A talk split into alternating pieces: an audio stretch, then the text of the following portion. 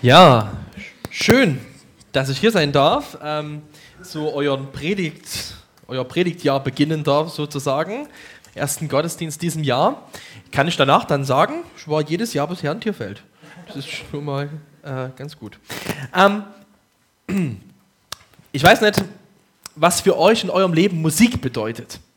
Ähm, Musik ist ja was, was in unserem Leben ähm, immer wieder präsent ist und was irgendwo immer einen Einfluss auf uns hat. Ich war vor ein paar Jahren in, äh, in so einem Naturwissenschaftshaus gewesen, da konnte man so experimentieren und da gab es so einen Bildschirm, da war eine Szene, das war ein Wald, ähm, ein Birkenwald einfach und man konnte verschiedene äh, Musik dahinter legen.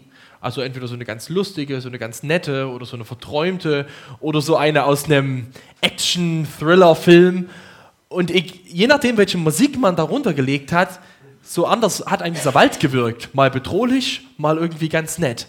Weil Musik etwas ist, was auf uns Einfluss nimmt. Wir sind als Menschen eben nicht einfach nur im Kopf irgendwie, dass wir im Kopf kommunizieren oder nur auf rationeller Ebene Sachen wahrnehmen, sondern wir spüren auch mit unseren Emotionen. Das ist uns super wichtig irgendwie. Wir kommunizieren mit Emotionen und es gehört irgendwie dazu. Und das ist auch im, im, im Christsein ganz auffällig, ja. Wir haben jetzt im Gottesdienst schon einige Lieder gesungen. Wir haben nicht einfach uns hingestellt und haben eine Dogmatik rausgeholt, so eine systematische Zusammenfassung von Lehrinhalten und haben die vorgelesen und jeder saß da und hat gesagt, ja, das stimmt, das ist korrekt formuliert, sondern wir haben Lieder gesungen, weil wir Gott genauso nicht nur wahrnehmen übers Verstehen, sondern auch über, über viel mehr, weil, weil Lieder zu unserem Herzen sprechen. Und ich glaube, es ist auch deswegen so, dass Lieder unser Christsein besonders prägen. Und es ist manchmal so spannend, du kannst ein und das gleiche Lied singen und dem einen geht das Lied unglaublich nah und der andere sagt, naja gut, steht halt auch im Buch. Ne? Und es liegt oft daran, dass es Lieder sind, mit denen wir Dinge verbinden. So ist es, fällt mir immer wieder auf, so, dass oft die Lieder, die man zum Beispiel gesungen hat, als man Jesus kennengelernt hat, als man ein junger Christ war, die bleiben einem das Leben lang unglaublich wichtig. Und irgendwie sind das so die Herzenslieder. Und auch Jesus zitiert als letztes in seinem Leben ein Lied. Psalm 22 zitiert er am Kreuz. Also Lieder sind total was Wichtiges. Und jetzt komme ich zu einer ganz besonderen Art von Liedern. Es gibt so Lieder, die die, hab, den habe ich mal die Überschrift gegeben, durchlittene Theologie. Ich weiß nicht, ob ihr solche Lieder schon mal gesungen habt. Lieder, wo du den Eindruck hast, die sind nicht einfach entstanden, als jemand Samstag früh bei Sonnenschein am Schreibtisch saß und sich gedacht hat, was singe ich denn morgen im Gottesdienst? Sondern das sind Lieder, die sind entstanden, als jemand gerungen hat mit Gott und vielleicht sogar gerungen hat um Aussagen, die Gott über sich selbst macht, mit Gott gekämpft hat und irgendwie durchgegangen ist, durchlitten hat, Theologie, also Lehre von Gott durchlitten hat und am Ende ein Lied dabei rauskommt, was, was einen tiefen Einblick gibt in sein Glaubensleben. So ein Gemälde seiner Seele. Und in diesem Gemälde seiner Seele, da, wir singen diese Lieder und sehen dieses Bild, was der gemalt hat, derjenige, der das Lied geschrieben hat, und finden uns selbst darin wieder. Das sind so, gibt es viele Lieder, ja, also schon die Psalmen, Psalm 23 ist so ein so ein Lied. Oder Befiehl du deine Wege von Paul Gerhardt. Oder Oceans. Ja, ähm, gibt viele solcher Lieder, die, die eine ganz besondere, was ganz Besonderes haben. Die geben dem Worte, was wir oft selber nicht ausdrücken können. Weißt du, ob du das mal erlebt hast? Du hast ein Lied gesungen und du hast gedacht, wow, besser hätte ich es nie sagen können. Das gibt genau dem Worte, was ich in mir empfinde. Und es ist nicht ohne, dass Paulus mal im Epheserbrief im Kapitel 5 schreibt, lasst euch vom Geist erfüllen, das geschieht, indem ihr euch gegenseitig mit Psalmen, Lobliedern und anderen geistlichen Liedern ermutigt, indem ihr aus vollem Herzen dem Herrn singt und musiziert. Es macht was mit uns, Lieder zu singen. Und jetzt fragt euch, was will der denn jetzt mit der langen Einleitung? Mir geht es heute um ein Lied, ähm, von dem aus ich heute diese Predigt ausgehen will, was ziemlich bekannt ist, hast ja schon verraten, der Jürgen, das, das Lied von Dietrich Bonhoeffer, äh, von guten Mächten wunderbar geborgen. Und ich möchte, dass ihr euch mal kurz in die Situation mit mir hineinversetzt, sofern das geht, in der Dietrich Bonhoeffer steht, als er dieses Lied schreibt. Es ist dunkel, es ist kalt, es ist eng. Und irgendwie weißt du nicht, wie lange du noch überhaupt noch leben wirst. Über dir donnert's und blitzt und kracht's und es ist nicht die Silvesternacht, sondern es ist Krieg. Berlin 1944. Es ist fünf Tage vor Weihnachten, der 19.12. Und Dietrich Bonhoeffer sitzt im Gestapo-Gefängnis. Er sitzt dort, weil er was gemacht hat, was jeder Mann und jedes Kind Gottes tun sollte. Er ist in dem Moment, wo er millionenfaches Unrecht gesehen hat, eingetreten für die, die gerade zertreten werden. Und so schreibt er fünf Tage vor Weihnachten im Jahr 1944 einen Brief. Einen Weihnachtsbrief an seine Familie und an seine Verlobte, von der er schon über ein Jahr getrennt ist.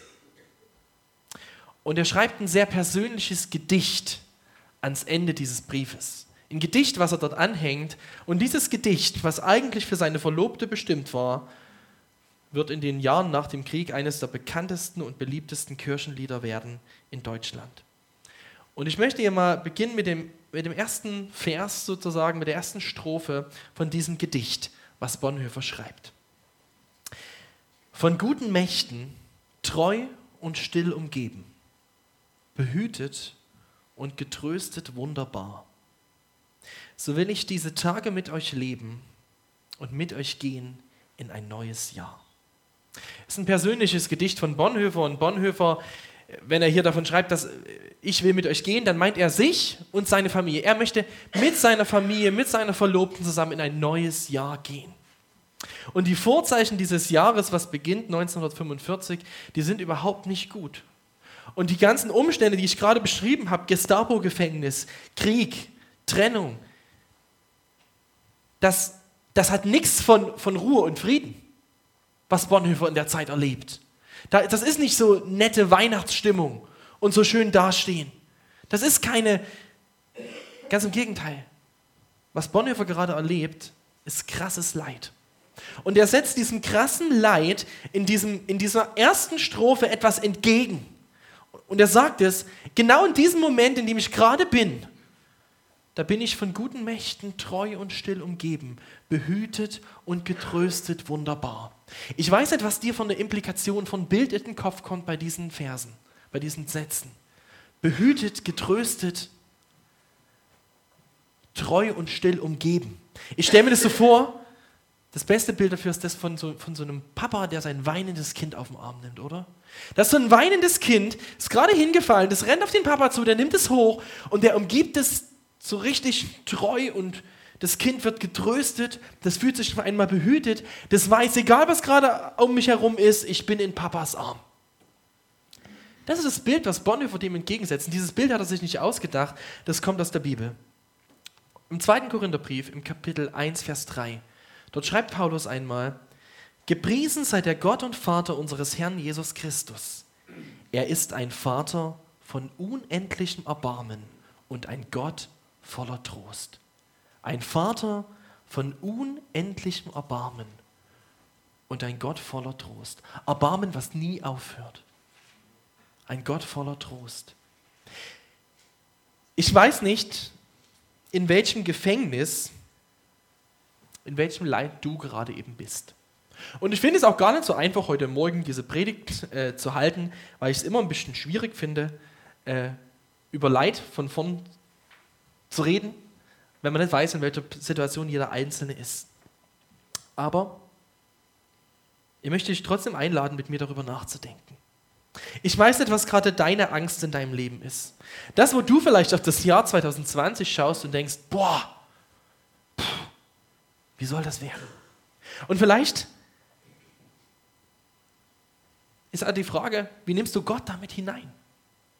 Vielleicht machst du es gar nicht. Vielleicht ist es sogar so, dass du dass du sagst, Gott ist doch an einem schuld. Ich kann das gut verstehen. Ich kann das echt gut verstehen. wenn du da stehst und sagst, Gott, warum? Und weißt du, ich möchte euch auch gar keine Antwort darauf geben. Ich glaube, dass wir das sogar gar nicht so richtig können. Aber ich möchte nochmal bei diesem Bild von diesem Papa bleiben. Ich habe einen kleinen Sohn, der Josias, der ist jetzt äh, ein und ein Vierteljahr. Und wir haben zu Hause so ein Herz, so ein, so ein, so ein Herd, der gekauft, der hat so eine Pyrolyse-Reinigung. Weiß nicht, ob man das kennt, die Hausfrauen, die das Herz und hochspringen. Eine Pyrolyse-Reinigung. Also er macht sich selber sauber. Wunderbar, man spart ungefähr zwei Stunden im Jahr damit. Ähm, unglaublich. ja, auf jeden Fall kannst du das Ding da hinstellen und dann drehst du das hoch, dann wird es über 300 Grad heiß und pustet das ganze Zeug in die Küche und die stinkt furchtbar. Ähm, mein kleiner Sohn, der liebt diesen Herd, weil der hat, der leuchtet und da sind Knöpfe und dann kommt da auch noch manchmal warme Luft raus. Ja? Und letztens ist er da hingegangen und äh, hat sich vor diesen Herd gestellt und ich hatte gerade diese Pyrolyse-Reinigung an und ich weiß, die Luft, die da rauskommt, die ist wirklich heiß. Und natürlich gehe ich sofort und sage, Josias, nein! Und er hat so reagiert, er hat gesagt, Papa, danke, ich verstehe das total gut dass du mich jetzt hier wegholst, weil ich weiß, du willst immer das Beste für mich. Ich habe selber gerade nicht drauf geachtet, aber ich komme gerne zu dir. Nein, hat er natürlich nicht.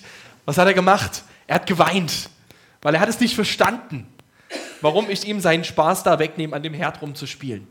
Aber ich habe es gemacht, weil ich besser weiß, was für ihn gut ist. Weil ich einen größeren Blick auf sein Leben habe, als er das hat. Und es gab trotzdem, trotz dass er mich nicht verstanden hat, einen Instinkt. Er hat geweint und er wollte in meinen Arm.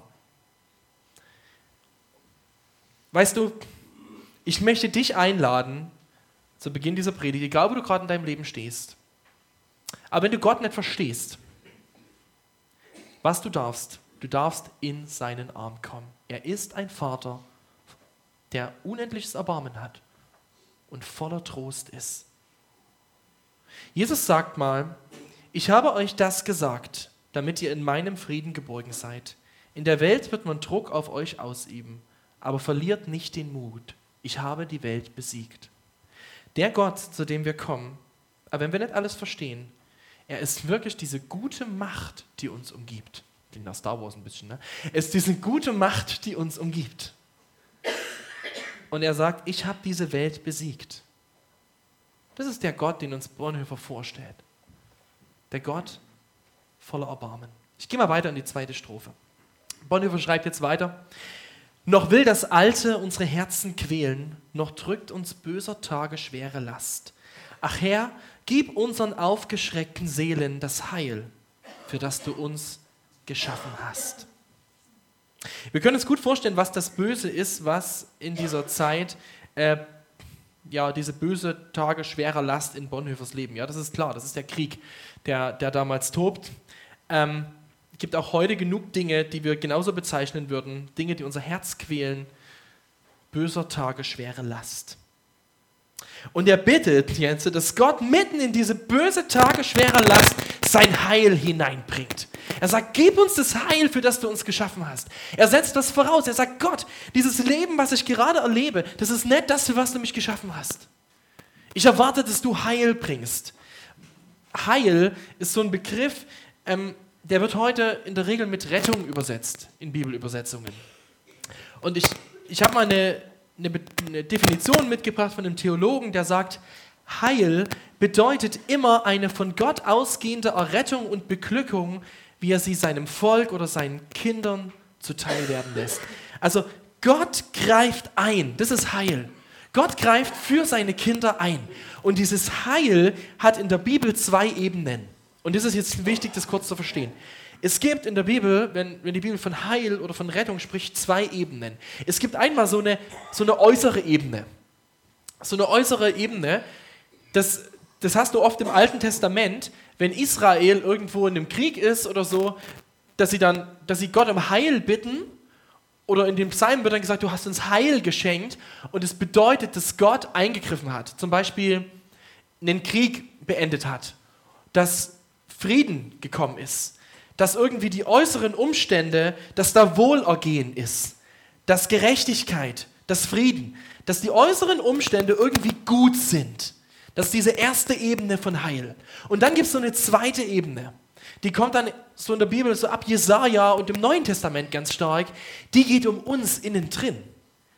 Da geht es dann bei Jesaja zum Beispiel darum, dass er sagt: Ich freue mich über meinen Gott, meine Seele jubelt über meinen Gott, er kleidet mich in Gewänder des Heils und legt mir einen Mantel der Gerechtigkeit um. Da geht es nicht mehr um die äußeren Umstände, sondern um Gerechtigkeit. Da, da geht es um den Menschen selbst.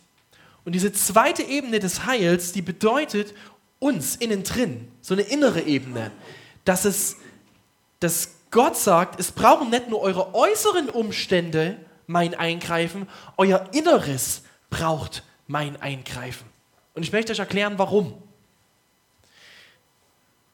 Wenn du diese Welt anschaust, dann siehst du in dieser Welt viel, viel Böses. Du siehst Kriege, du siehst Ausbeutung, du siehst Leid. Ähm, und gerade an Australien denkt, gerade eben in diesem Moment verlieren Leute dort alles, was sie hatten. Weil alles von der Feuerwalze überrannt wird. Du hast keine Chance. Keine Chance. Und das sind so diese äußeren, diese, diese äußeren Dinge. Aber die Bibel sagt uns, das Leid in unserem Leben oder das Böse, das liegt nicht nur an den äußeren Umständen, sondern es gibt nicht nur diese äußere, sondern auch diese innere Ebene, dein eigenes Herz.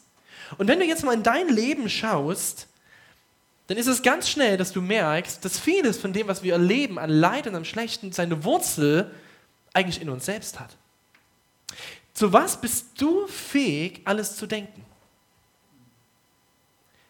Was hast du schon alles in deinem Leben gesagt? Und was hast du schon alles gemacht? Und wie viel in deinem Leben, rund um dein Leben herum, ist schon kaputt gegangen, weil Leute Dinge gesagt oder getan haben?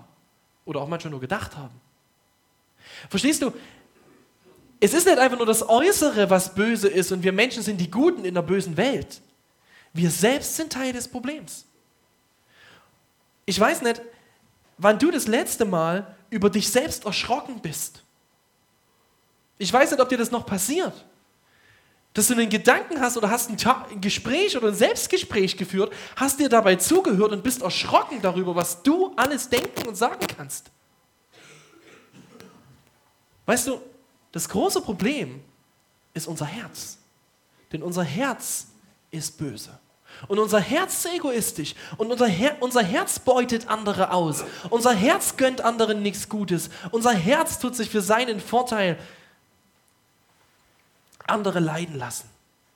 Und so, so, so bedeutet der Begriff Heil auch immer, dass wir Menschen erlösungsbedürftig sind. So, was bedeutet das jetzt für uns konkret aus diesen beiden Ebenen? Es gibt diese beiden Ebenen von, des Bösen und des Heils, also das Äußere und das Innere.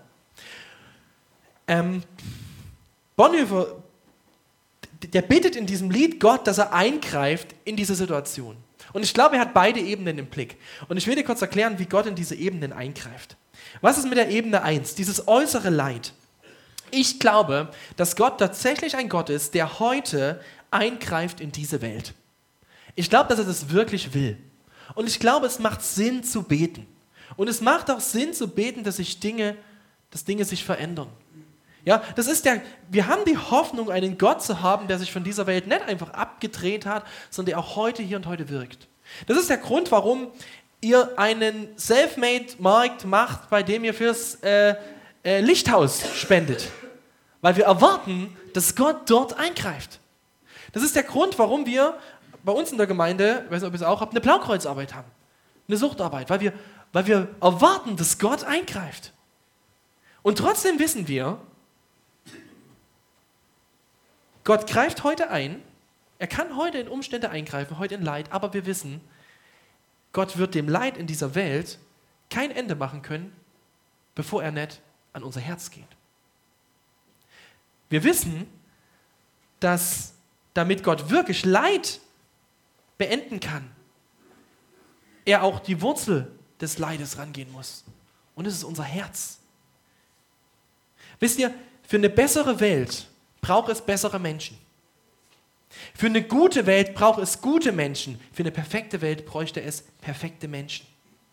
Und deswegen sagt Gott, es wird ein Tag kommen, an diesem Tag werde ich eine perfekte Welt schaffen.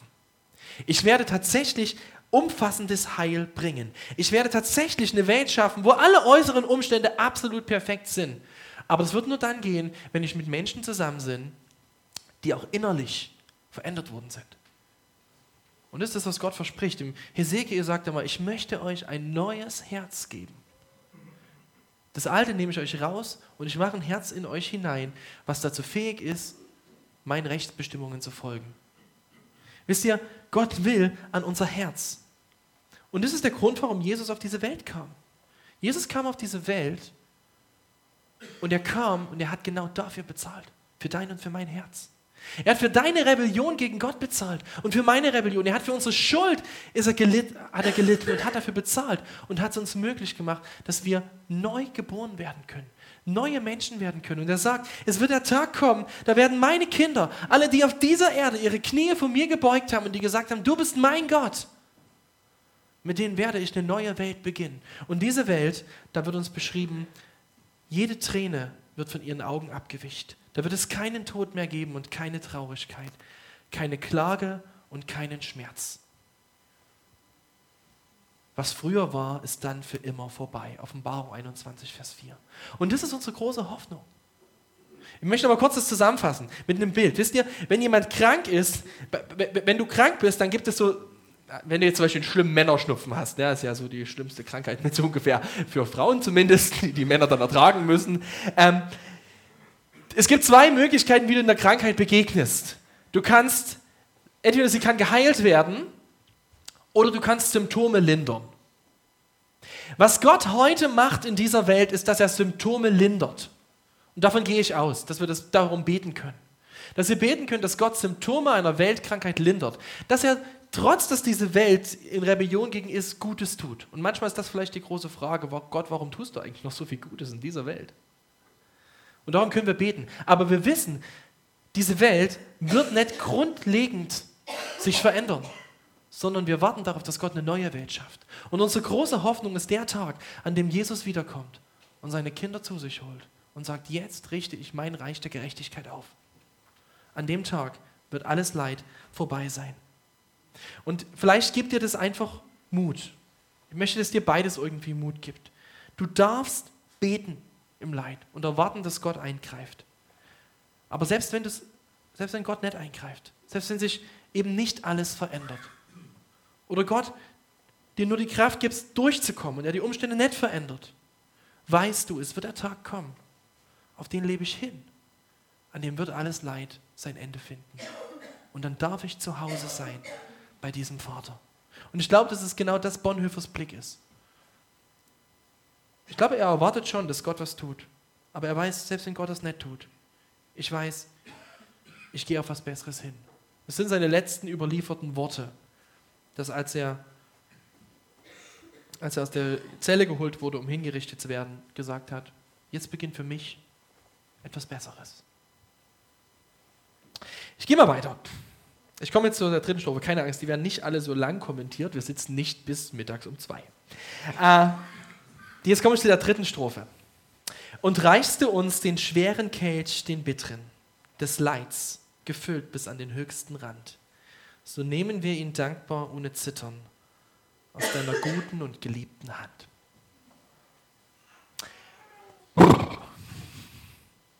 Ich glaube, diese Strophe ist die, wer auch immer, wenn du schon mal das Lied gesungen hast, die uns am meisten fasziniert, aber am meisten auch irritiert. Und ich hoffe, dass du diese Strophe, wenn, ich lese nochmal vor, ne? und reichst du uns den schweren Kelch des Bitteren, des Leids gefüllt bis an den höchsten Rand, so nehmen wir ihn dankbar ohne Zittern aus deiner guten und geliebten Hand.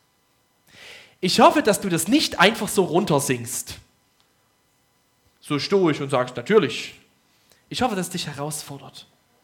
Und ich hoffe, dass du bei dieser Strophe, wenn du sie schon mal gesungen hast oder jetzt gehört hast, so eine Gegenwehr in dir bekommst. So ein Äh das kann man doch nicht sagen. Und ich will dir dazu was sagen. Dieses Gedicht, das Bonhoeffer schreibt, ist ein ganz persönliches Gedicht. Er hat das nicht als Kirchenlied geschrieben. Er hat das nicht dafür geschrieben, damit jeder Christ in Deutschland das Silvester singt. Ja? Er hat das ge geschrieben als ein ganz persönliches Gedicht an seine Verlobte. Und ich möchte auch gar nicht bewerten, was er hier schreibt. Ich möchte, ich glaube auch nicht, dass dieses Lied in uns den Druck aufbauen sollte, dass wir ohne Zittern Leid annehmen sollten. Aber es zeigt uns, was wichtig ist. Und das ist vielleicht das Wichtigere daran. Bonhoeffer schreibt, dass Leid in sein Leben kommt.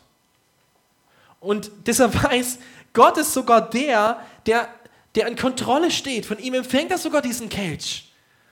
Und dann sagt er, es ist trotzdem deine gute und geliebte Hand.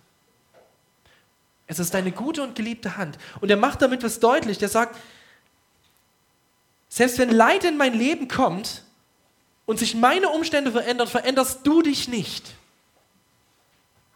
Gott, dein Charakter ist nicht abhängig von den Umständen meines Lebens. Und das finde ich eine starke Aussage. Er sagt, Gott, dein Charakter verändert sich nicht. Und vielleicht ist das das, was uns am allerschwersten zu fassen bleibt. Dass wir an einen Gott glauben, der, der, der eine gute und treue Hand hat und der trotzdem Leid zulässt. Und weißt du, ich habe das vorhin schon gesagt, ich kann diese Spannung nicht auflösen. Und ich kann dir auch keine Frage auf das Warum geben. Aber ich will dir ein was sagen. Wir glauben an einen Gott, und das ist das, was tröstlich ist, der kein System ist. Gott ist kein System, was du verstehen kannst. Gott ist kein System, was du auswendig lernst. Gott ist eine Person. Gott ist eine Person, die du kennenlernst, mit der du durchs Leben gehen darfst, deren Charakter du kennenlernen darfst. Und wenn Bonhoeffer das hier schreibt, dann schreibt er das nicht, weil er das irgendwo aus einer Dogmatik abgeschrieben hat. Dann schreibt er das, weil er das erlebt hat. Dann schreibt er, Gott, ich habe erlebt, selbst in den Momenten des Leides, dass deine gute, treue Hand mit mir war. Ich habe erlebt, dass sich dein Charakter nicht verändert hat. Ich habe hab dich erlebt in dieser Zeit. Und weißt du, das ist vielleicht, vielleicht genau das, was wir, was wir irgendwie da, da erlernen können. Christsein ist kein Leben ohne Leid. Ganz im Gegenteil, du kannst, weil du Christ bist, sogar mehr Leid erleben. Kurz vor Weihnachten wurden elf Christen hingerichtet als Racheakt, weil der ES-Chef von den, äh, ähm, in einem, in einem, äh, mit so einer Drohne erschossen wurde. Da wurden in Afrika elf Christen hingerichtet, die damit gar nichts zu tun hatten. Leid ist eine Realität in unserem Leben. Wir leben in einer Welt, wo eine Macht regiert oder, oder eine Macht herrscht mit dem, mit dem Satan, der der Fürst dieser Welt ist, der Gott hasst. Und er hasst auch Gottes Kinder. Und dieses, dieses Leben werden wir nicht ohne Leid erleben. Aber was wir wissen dürfen, ist, der Gott, an den wir glauben, ist trotz allem der, bei dem alles über den Schreibtisch geht der trotz des Leides Kontrolle behält und der trotz des Leides, der bleibt, der er ist. Ich möchte euch mal den Vers oder ein paar Verse lesen aus dem Matthäus-Evangelium im Kapitel 26. Ab Vers 37 dort steht: Petrus und die beiden Zebedeus-Söhne nahm er mit. Auf einmal wurde Jesus von schrecklicher Angst und Grauen gepackt und sagte zu ihnen: Die Qualen meiner Seele bringen mich fast um. Bleibt hier und wacht mit mir. Er ging noch ein paar Schritte weiter, warf sich nieder mit dem Gesicht zur Erde und betete, mein Vater, wenn es möglich ist, lass diesen bitteren Kelch an mir vorübergehen. Aber nicht wie ich es will, sondern wie du willst. Danach ging er ein zweites Mal weg und betete, mein Vater, wenn es nicht anders sein kann und ich diesen Kelch trinken muss, dann geschehe dein Wille. Das ist, als Jesus kurz vor seinem Tod steht auf Golgatha. Und ich möchte dich mit etwas trösten, Jesus zittert. Okay? Jesus wird von Grauen gepackt, wo er dieses Leid sieht, was auf ihn zukommt. Er hat davor Angst und er ringt darum. Und jetzt möchte ich dir was ganz Wichtiges daraus sagen. Worum ringt Jesus an diesem Abend? Was ruft Jesus am Kreuz, als er gekreuzigt wird? Er ruft nicht, meine Füße, meine Füße. Er hätte rufen können, seine Füße waren durchnagelt. Er ruft auch nicht meine Hände, meine Hände. Er ruft auch nicht mein Kopf, mein Kopf. Er ruft, mein Gott, mein Gott, warum hast du mich verlassen? Weißt du, was Jesus am Kreuz erlebt? Er erlebt, wie in der bittersten Stunde, als das ganze Last des Leides auf ihm ruht, als nicht nur sein Körper leidet, als er den kosmischen Zorn Gottes erlebt, als er an deine Stelle geht, da erlebt er, dass Gott nicht dabei ist, dass sein Vater das Gesicht wegdreht, da erlebt er die Hölle.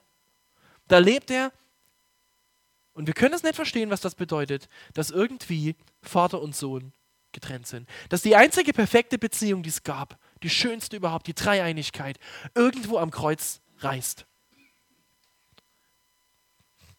Und weißt du, was das Gute daran ist?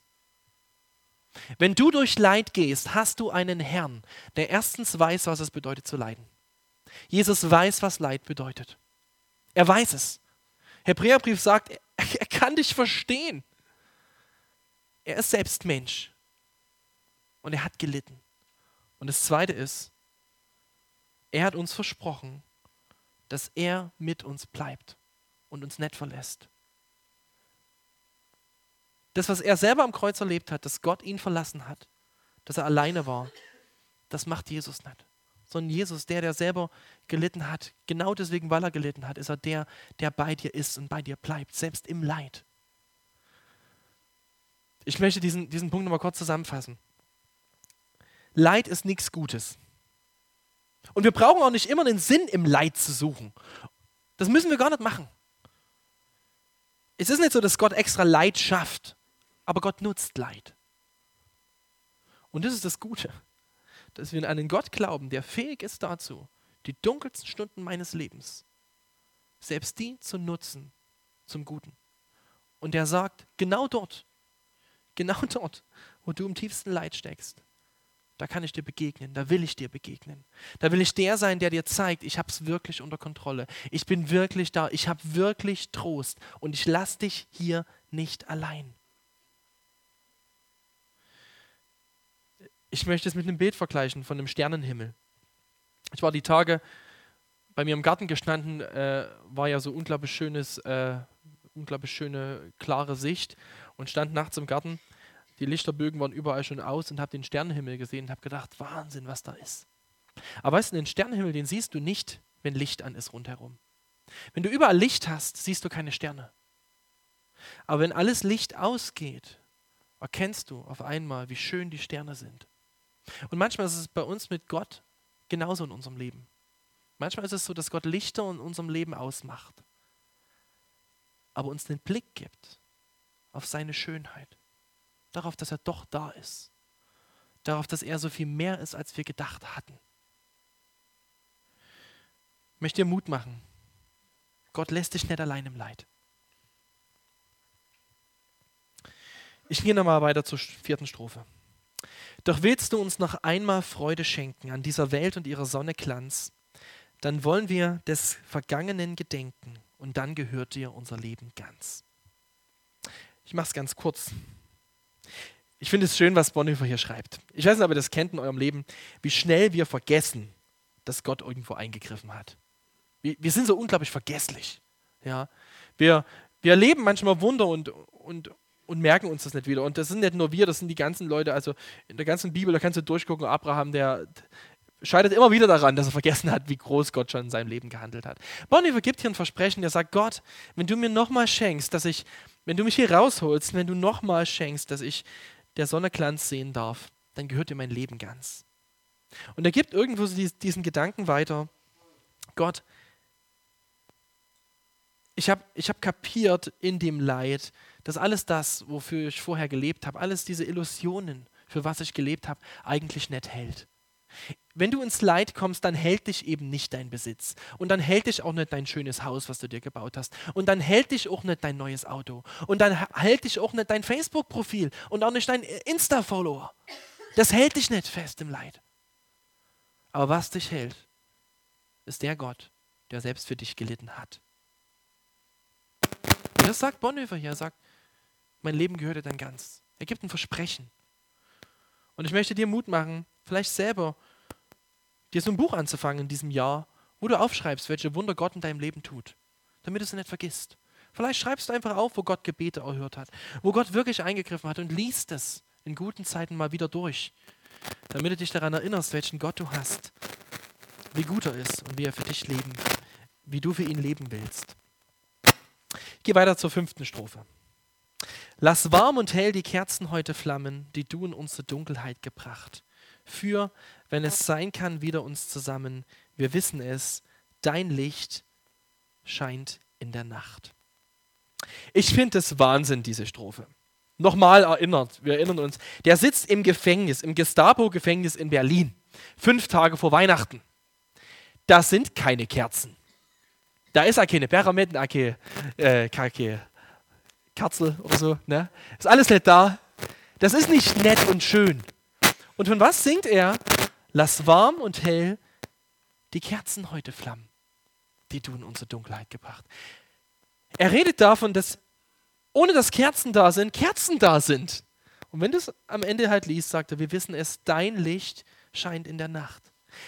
Der sagt, Gott, gerade in diesem Moment, in dem ich gerade stehe, mitten im Leid, bist du da. Du bist gerade hier. Du bist gerade eben eine Kerze, an der ich mich freuen kann. Und ich finde es stark, weil Bonhoeffer redet gerade nicht nur davon, von dem Gott, wenn du das beendet hast, dann werde ich wieder bei Kerzen sitzen, dann wird es wieder schön sein. So sagt, gerade in diesem Moment bist du da. Und es ist ein biblischer Gedanke. Psalm 23, dort schreibt David im Vers 5, vor den Augen meiner Feinde deckst du mir einen Tisch, nimmst mich herzlich Empfang, in Empfang und schenkst mir den Becher voll ein. David redet davon, dass vor den Augen seiner Feinde, also in dem Moment, wo er seinen Feinden, ihr seid jetzt nicht meine Feinde, aber wärt ihr das, wäre das genau der Moment, ihr seid mir alle gegenüber, ihr wollt mir gerade alle ans Leder und ich setze mich hier hin an einen Tisch und Gott schenkt mir ein und lädt mich ein und sagt, iss mein Junge. Das ist Wahnsinn. Gott ist nicht nur ein Gott, der Leid beenden kann, er ist ein Gott, der im Leid, selbst im Leid mein Gastgeber sein will. Und das gibt mir Hoffnung.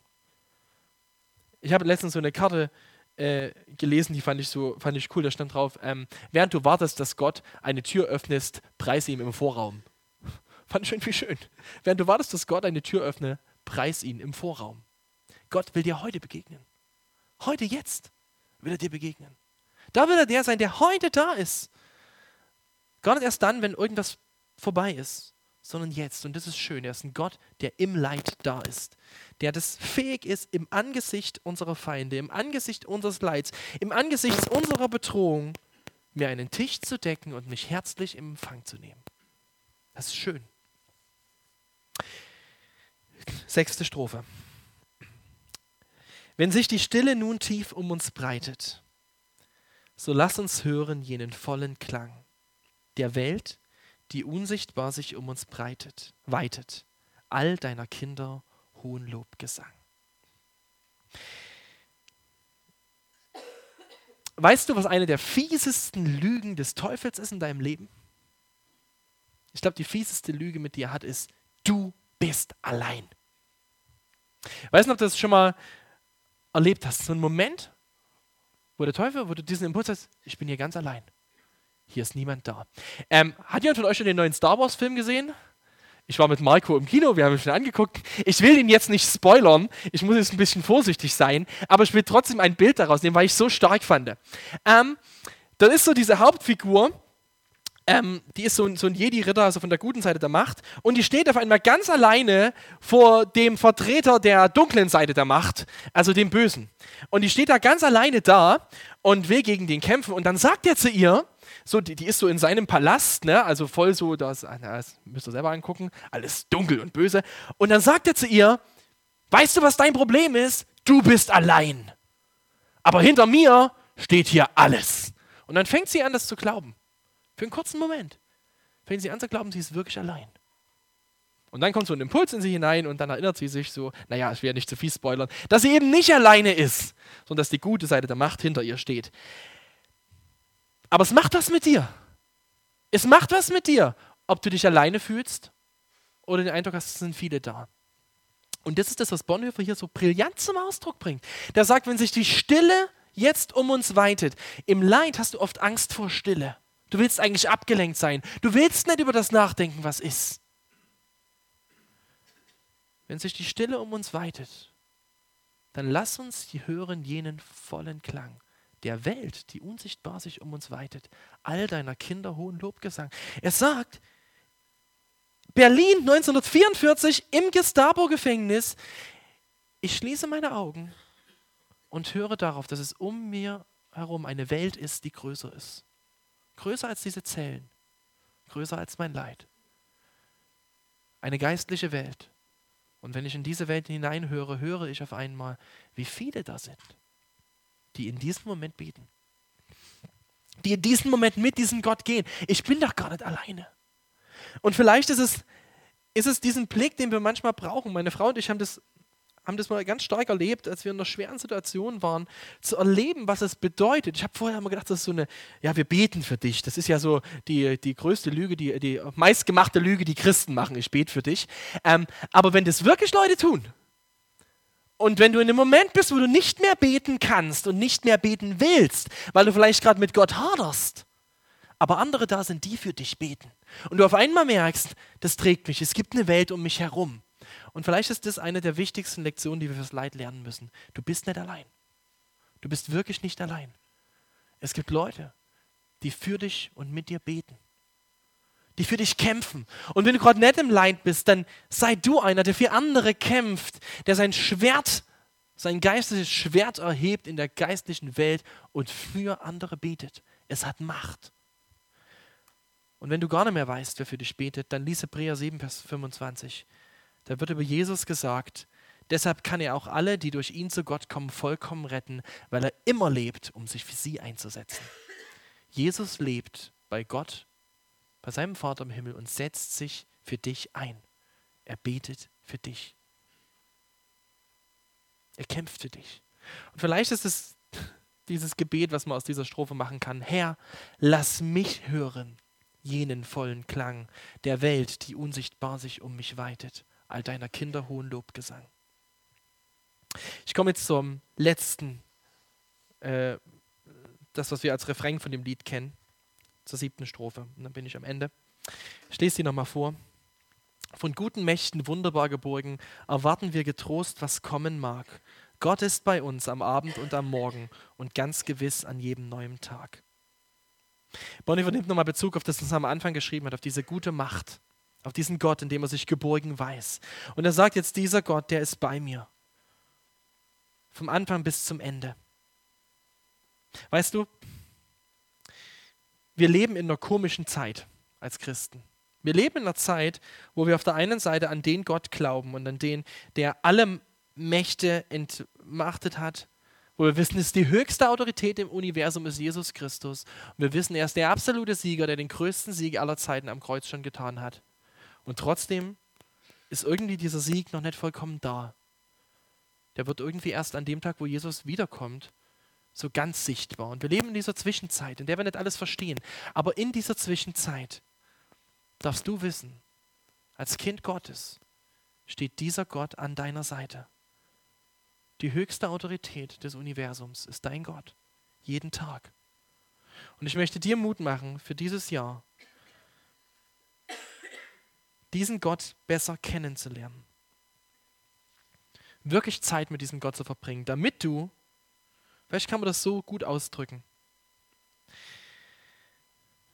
lern Jesus kennen, damit du ihn kennst und durch Leid, durch Zeiten des Leides nicht mit einem Fremden gehst. Nutz die guten Tage, damit du Jesus kennenlernst, um im Leid mit ihm zu sein und erlebt das Leid als eine Zeit, wo du Jesus kennenlernst, um in den guten Tagen wieder mit ihm zu sein. Es geht am Ende darum, ihn zu kennen.